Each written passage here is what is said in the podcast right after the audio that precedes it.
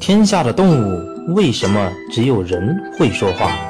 天底下各种动物数不胜数，为什么只有人会说话呢？这里边还有一段有趣的神话故事呢。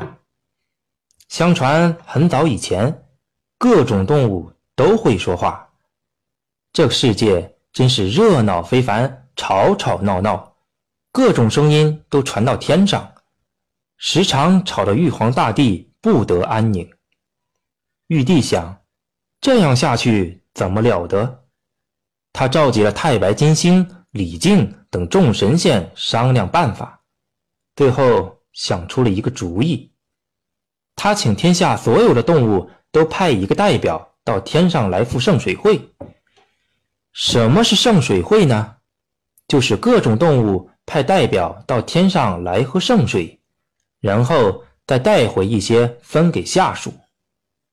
圣水有两种，一种是清澈见底的，但喝下去会变得非常愚蠢，而且不会说话；一种是浑浊无比的，喝下去不但非常聪明，而且口齿伶俐，能说会道。玉帝同时宣布，浑水太少。只能分给一种动物，并规定谁最后到，谁喝浑水。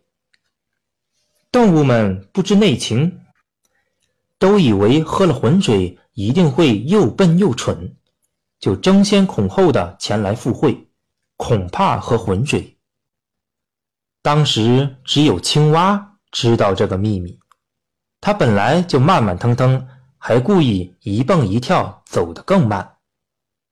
人类的代表看到青蛙走得太慢，心想：这样怎么能赶上圣水会呢？就把青蛙放到口袋里，带他走。青蛙问人：“你为什么不先去赴会，还要带上我这个累赘呢？”人回答说：“你走得这么慢，怎么能赶上圣水会呢？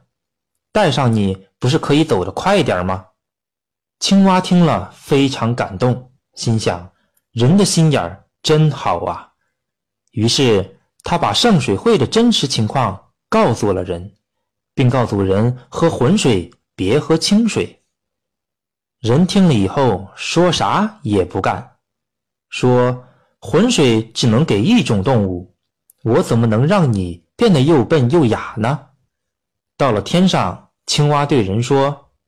你在这里等一等，我去办点事儿，一会儿就回来。人哪里知道这是青蛙使的一计，就在原地等了起来。他左等右等，也不见青蛙回来，就来到了圣水会，才知道青蛙早已喝了清水回去了。无奈，只好自己喝了会说话的圣水。